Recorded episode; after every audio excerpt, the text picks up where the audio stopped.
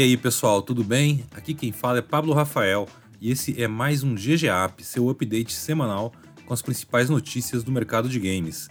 Essa semana eu tô aqui com o Carlos Silva da Go Gamers, como sempre, e a gente vai falar sobre a pré-venda do Nintendo Switch Lite no Brasil, sobre Free Fire Max e sobre o DC Fandom, o evento da DC, que cada vez mais tem uma presença muito interessante aí nos jogos da, da DC Comics. Vamos lá então, Carlão, tudo bem contigo? Fala, Pablão, beleza aí? Vamos nessa, pô, tô ansioso para saber sobre DC. Sou um daqueles fãs lá da franquia do Batman Arkham, então expectativas altas. Olha só, vamos lá. Então, solta a vinheta aí, DJ Ricardinho, e segue a quest que é GG.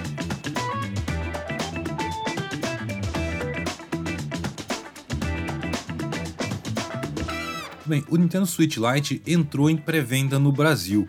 Foi de uma forma bem discreta até, Carlão. A Nintendo mesmo ainda não, não, não soltou nenhum release oficial sobre isso, né?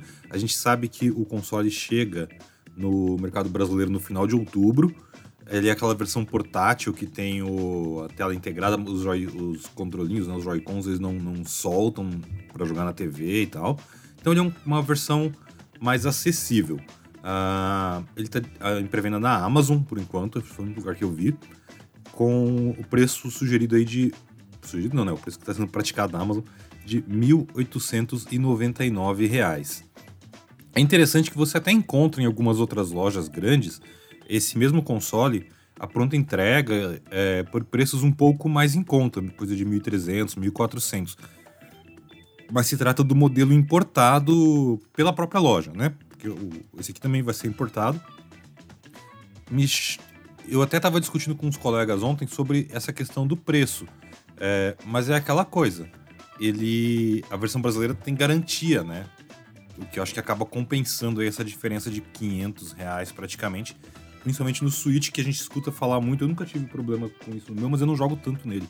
Do, dos controles é, fazerem drift, pararem de quebrarem, sei lá o que acontece com eles. Mas tá temos mais um console chegando no mercado brasileiro. Pois é, os meus controles dão drift aqui, Pablão, os Joy-Cons aí, já tive esse problema. Mas acho que assim, falando sobre é, o console, é bacana porque dentro dessas faixas de valores para um portátil é interessante. É, acho que para quem tem um Switch hoje, né, a gente tinha conversado em outro momento sobre isso que você tem a possibilidade de usar ele como portátil e também na televisão. Né? Então, eu acho que ele vai ser um produto muito mais para um público novo né, do que o público que já tinha um Switch vender e comprar o portátil. Não acho que isso vai acontecer. É, e acho que bacana, de novo, né? Como portátil, como dispositivo, a Nintendo tem aí, tá surfando há, há muito tempo aí com seus produtos e tudo mais tal. Beleza, tem outros, outros concorrentes chegando daqui a pouco, né? O próprio Steam Deck, que a gente já falou em outro momento aqui, que vai vir aí com outras possibilidades, mas Nintendo é Nintendo, né? Tem a força das suas franquias, é uma marca muito sólida e tudo que os caras lançam dá muito certo. Então acho que a parte bacana é, no Brasil é sempre olhar esse, essa questão que você falou muito bem, né? A história da garantia. Então bacana, pô, vou economizar 500 conto, mas no final das contas, e aí? Se der algum problema, dá um drift nos controles aí, como é que fica? Não falando que o produto é ruim, né? A gente nem sabe. Mas enfim, garantia é garantia, né? Sempre importante. Ainda mais produto importado, né? Exato. O Switch Lite ele vai estar tá, tá, tá disponível aqui no Brasil nas cores amarelo, turquesa, que é um azulzinho, e coral. Eu achei muito interessante isso que você comentou, de ah, a pessoa vai vender o Switch, vai pegar outro. Eu sempre tenho a impressão que o Nintendista coleciona console. Porque a Nintendo Pode toda ser. hora lança edições temáticas do Switch ou esses modelos diferentes em várias cores. E eu sempre tenho a impressão que, sei lá, as mesmas pessoas compram ele de novo e de novo e de novo. Só pode ser isso. São realmente muito bonitinhas aquelas edições especiais de, de Pokémon ou de Mario, Zelda e tal. Mas, sei lá, vamos ver. Torcendo aí pela, pela chegada do, do novo modelo, tomara que venda bastante. É um console muito bacana. Eu, particularmente, até penso eventualmente em pegar um desse. Porque eu jogo no Switch às vezes e eu sempre jogo no modo portátil. Minha esposa também gosta de jogar algumas coisas no Switch. E, diferente de outros consoles, o Switch é um console para uma pessoa só. É, você, você não consegue nem dentro do console em alguns jogos é, ter uma experiência totalmente separada. Animal Crossing, por exemplo, é um jogo que você precisa da, ter o jogo, ter o jogo na sua conta ou você vai jogar na, no, no, no, dentro do jogo do outro usuário do console, do usuário principal. É, é, é confuso. é isso mesmo. Mas né? ele é um console que é tipo ter um celular, assim, é você é só seu. É só seu, é isso aí, experiência única, né? Exato. Falando em celular, abriu o pré-registro nesse último domingo agora, dia 29, do Free Fire Max. Você sabe o que é Free Fire Max, uh, Carlão? Pô, isso é novidade, Pablão. Dá um contexto aí. Tô por tá. fora. É, eu, eu venho acompanhando tem algum tempo e agora é para valer o negócio. O Fire Max é uma versão aprimorada do Battle Royale da Garena. Ele tem gráficos superiores, um recurso aí de mapa personalizável, é, visuais mais realistas e a Garena promete até uma jogabilidade com isso mais imersiva e mais envolvente e, futuro, e um sistema chamado Firelink, que é desenvolvido aí pela própria Garena, que faz integração completa entre as duas versões do jogo. Ou seja, você vai basicamente você vai ter crossplay entre os dois Free Fire, o Free Fire normal, tradicional, Free Fire da massa, aí que todo mundo joga, literalmente todo mundo, acredito. E essa versão que obviamente vai requerer aí é, celulares melhores e tal. É, é, o Free Fire Next Gen, digamos assim. uh, o jogo ainda não tem uma data para o lançamento, ele já teve até uma fase de testes fechada aqui no Brasil, por exemplo, mas tem rumores circulando que já, o jogo já seja liberado no final deste mês, de setembro. Veremos. Cara, muito interessante, porque a gente tem, ainda existe, né, um pouco daquela, daquela visão de que ah, o jogo de celular ele não tem talvez os melhores acabamentos, não tem o melhor gráfico, tem uma série de questões, beleza, se você compara com console e PC é diferente, mas por outro lado, né, é, Free Fire ele é um jogo que funciona em diversos aparelhos, principalmente porque ele tem uma, é, tem, tem uma estrutura né, de, de produção que ela permite rodar em vários. E por outro lado, acho que eles vêm atender uma outra demanda de jogadores já de jogos celular mais exigente. A gente até vê isso na própria PGB, né? Cada vez mais esse público hardcore jogando no celular também, isso é fato hoje. É, e consequentemente essa galera vai exigir um pouco mais. E, então acredito que esse movimento é muito para suprir um pouco dessa demanda também, entregar essa experiência. Mas o que é interessante, né? Esse link que você comentou, você não perde né, a sua conta, você mantém as coisas conectadas. Então, se no futuro você comprar um celular melhor, você puxa toda, toda a sua conta. Enfim, acho que isso, isso é muito legal, né? Você não perdeu o histórico daquilo que você investiu em algum momento. Muito interessante, cara. Bom, se vai dar certo, não tenho dúvida, né? Free Fire no Brasil é um sucesso, com certeza aí vai, vai bombar também. É, até hoje que a gente estava gravando esse podcast, a Grena ainda não tinha divulgado, sei lá, números assim de, do pré-registro, né, das pessoas que já se registraram para baixar o jogo quando ele for lançado, mas eu sei que tem despertado muito interesse na comunidade de Free Fire, o que até aponta que, ok, é, a gente sabe que um dos fatores de sucesso do jogo é que ele roda em qualquer celular. Quase qualquer smartphone você imaginar consegue rodar Free Fire. E esta versão é para celulares mais potentes. E aparentemente tem bastante gente com uh, dispositivos Android e iOS que tá afim de um jogo mais parrudo. Isso é bem curioso, é um movimento bem interessante. Ainda sobre a Garena, só para aproveitar esse gancho, uh, eles cancelaram o Mundial de Free Fire que ia acontecer agora em novembro no México. O evento ele foi cancelado oficialmente no último dia 26 de agosto.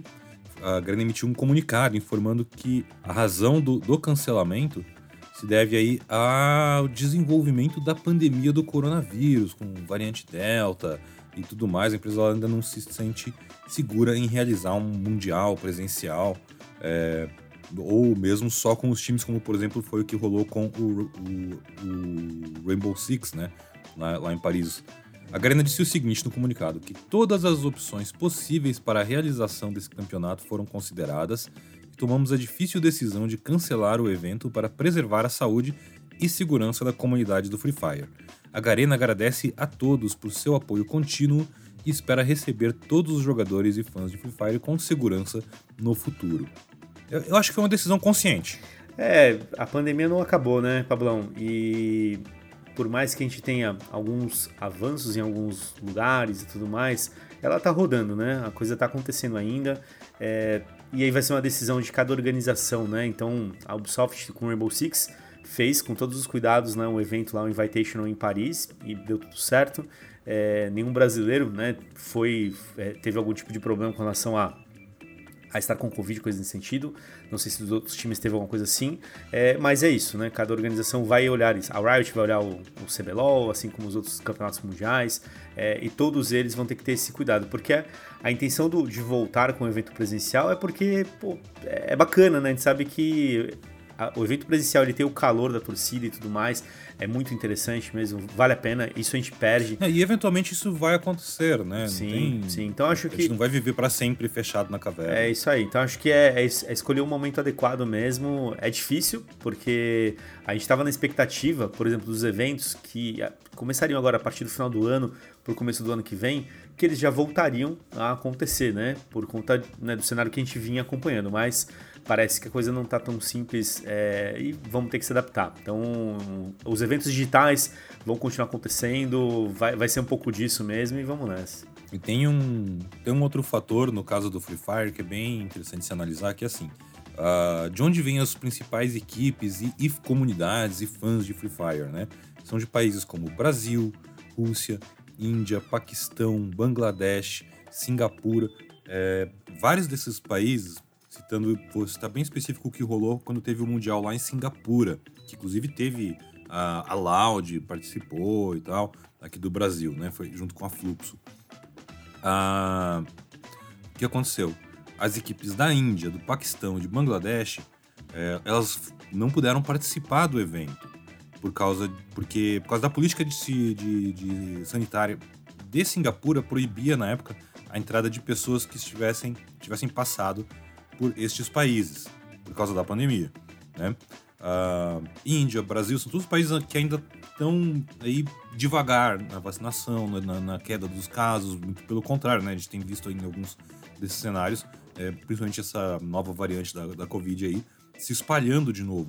Então, não ter equipes indianas, que é o mercado que mais vem crescendo no Free Fire, tipo, torna o Mundial é um problema, um né? problema, fica menos é. interessante, menos atraente para a própria Garena. Então, Sim. acredito que foi uma decisão consciente. Eu acho que é melhor do que se arriscar e dar ruim depois para um monte de gente, né? Ninguém quer pessoas doentes ou morrendo por causa de um campeonato de videogame. É, é isso Nem por nenhum outro motivo. Exatamente, é. então, boa sorte aí para eles. Tomara que consigam realizar aí no próximo ano. E agora, Carlão, essa aqui é a história e eu quero muito saber a sua opinião sobre ela. Uh, foi anunciado que os jogos Gotham Knights e o Suicide Squad Kill the Justice League, né, o jogo novo do, do Esquadrão Suicida e o jogo do o Destiny do Batman, eles estarão. Eles não estiveram na E3, eles não estiveram na Gamescom, mas eles vão ser mostrados no DC Fandome, evento da DC que acontece no dia 16 de outubro. Uh, além deles, a gente tem uma outra coisa interessante sobre uh, jogos sobre Batman em games que eu vou querer falar contigo daqui a pouco, que eu acho que eu apurei um pouco depois de, de ver essa história. É, a gente sabe que não vai ter uh, ainda um novo Batman Arkham nem nada, porque a, a, o estúdio que fez o Batman Arkham Origins a Warner Bros. Montreal, é quem tá fazendo esse Gotham Knights, né? E a Rocksteady tá fazendo aí o Suicide Squad. Mas eu achei muito curioso que eles, vão, eles passaram os principais eventos de games para mostrar os jogos no evento da DC, onde vão falar de filme, de série de TV, de gibi, de um monte de coisa, e vão pegar este palco para mostrar os novos jogos. É interessante porque a gente já. A gente tem que levar em conta agora eventos de comunidade de Marvel, de Disney, de Star Wars, de DC, como possíveis cenários para anúncio e para divulgação de jogos? Ou não é mais só, só o evento The Game? É, esses eventos proprietários eles ficaram maiores, né, Pablão? Porque quando a gente olha essas. Você deu os dois exemplos de duas grandes marcas. Você pega a Marvel e pega a DC. É, são muitas propriedades que eles têm né, por trás é, de fran grandes franquias, grandes super-heróis, enfim, várias outras coisas. Então, esse movimento ele vai de encontro com realmente algo que está acontecendo. É, olha, vamos guardar o nosso show para cá. Talvez nos eventos da indústria, né? Olha, vamos colocar um trailer, algum teaser, coisas um pouco talvez menores, mas a grande apresentação, sabe, o showcase tem que acontecer aqui. A gente até agora não viu um gameplay do jogo do, do Esquadrão Suicida. Gotham Knight já teve alguma coisa, mas a gente ainda, né, todo mundo quer um pouco mais, até porque os jogos eles foram empurrados, né, o Gotham Knight foi empurrado na sua agenda, então acredito que eles vão aproveitar esse evento da DC Fandom que vai trazer mais coisa do filme do Batman, mais coisa dos filmes da DC, das séries de TV, inclusive, que é um sucesso no mundo inteiro, e amarra o pacote inteiro. Acho que pro fã é, que curte esses personagens é muito interessante, porque aquilo que a gente comenta, né? Quem gosta, vou falar por mim aqui, né? Mas eu imagino que é isso. Quem gosta do Batman, gosta dele no filme, na série, no videogame, cara, ver o pacote inteiro. Então a chance desses eventos de mostrar tudo é muito mais interessante para a comunidade, né? E acho que essas marcas entenderam isso. E o DC Fandom do ano passado foi sensacional, né? Teve muita coisa legal, teve realmente um, uma repercussão muito positiva. O que eles colocaram de conteúdo foi muito interessante. Não tenho dúvida que esse ano eles capricharam também, e aí acho que a gente fica na expectativa do que, que vai vir, né, desses jogos, que nem Esquadrão Suicida, putz, tô muito afim de ver o que, que vai ser, né, porque é bacana, é um sucesso já no cinema, segundo filme deu super certo aí com James Gunn, enfim, então tem personagens que a gente vê em outros jogos, né, que a gente tem lá Arlequina e tudo mais dentro do Fortnite, mas a gente quer ver a história dessa galera, né, a história realmente dentro de um universo de jogos aí, dentro onde eles vivem, né, nas suas histórias, vai ser incrível, mano. Sensacional. E muito legal realmente como o ecossistema do, do, do, fã hoje ele engloba os jogos junto com as outras mídias também, né? Isso eu acho que é o, o desdobramento mais interessante deste e de, e de outros eventos de, desse tipo. É isso aí. E falando em, em jogos e Batman aí que você citou, é, a gente vai ter um novo crossover do Batman, adivinha onde, Carlão? Ah, deixa eu ver.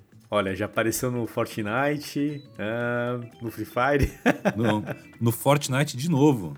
Oh, que sensacional. Vamos pois é, é, vai ser. A princípio foi anunciado o quê? Vai ter uma, uma história em quadrinhos crossover de Batman e Fortnite nova, intitulada Batman Dash Fortnite Foundation. E o mais interessante desse crossover para mim é o quê? Ele finalmente vai mostrar mais de um personagem que apareceu só num teaser da temporada passada do Fortnite e causou maior barulho, que é o, o, o Fundação, né? O Foundation, uhum. que é um grandalhão lá que os fãs acreditam que ele é o personagem do The Rock no Fortnite. Sensacional, já apareceu o Smith essa semana, né? É, então, então você viu o Bad Boy lá. Aí. O interessante é que provavelmente não foi anunciado isso ainda, mas é, é esperado o quê? A gente tem uma temporada nova de Fortnite começando agora no meio de setembro, dia 13. É, esse crossover, o anterior, ele era uma série de histórias em quadrinhos e teve todas as skins, inclusive o, o Batman lá, ele aparece naquela, no finalzinho lá, naquela coisa toda de, pra liberar o Superman no jogo e tal.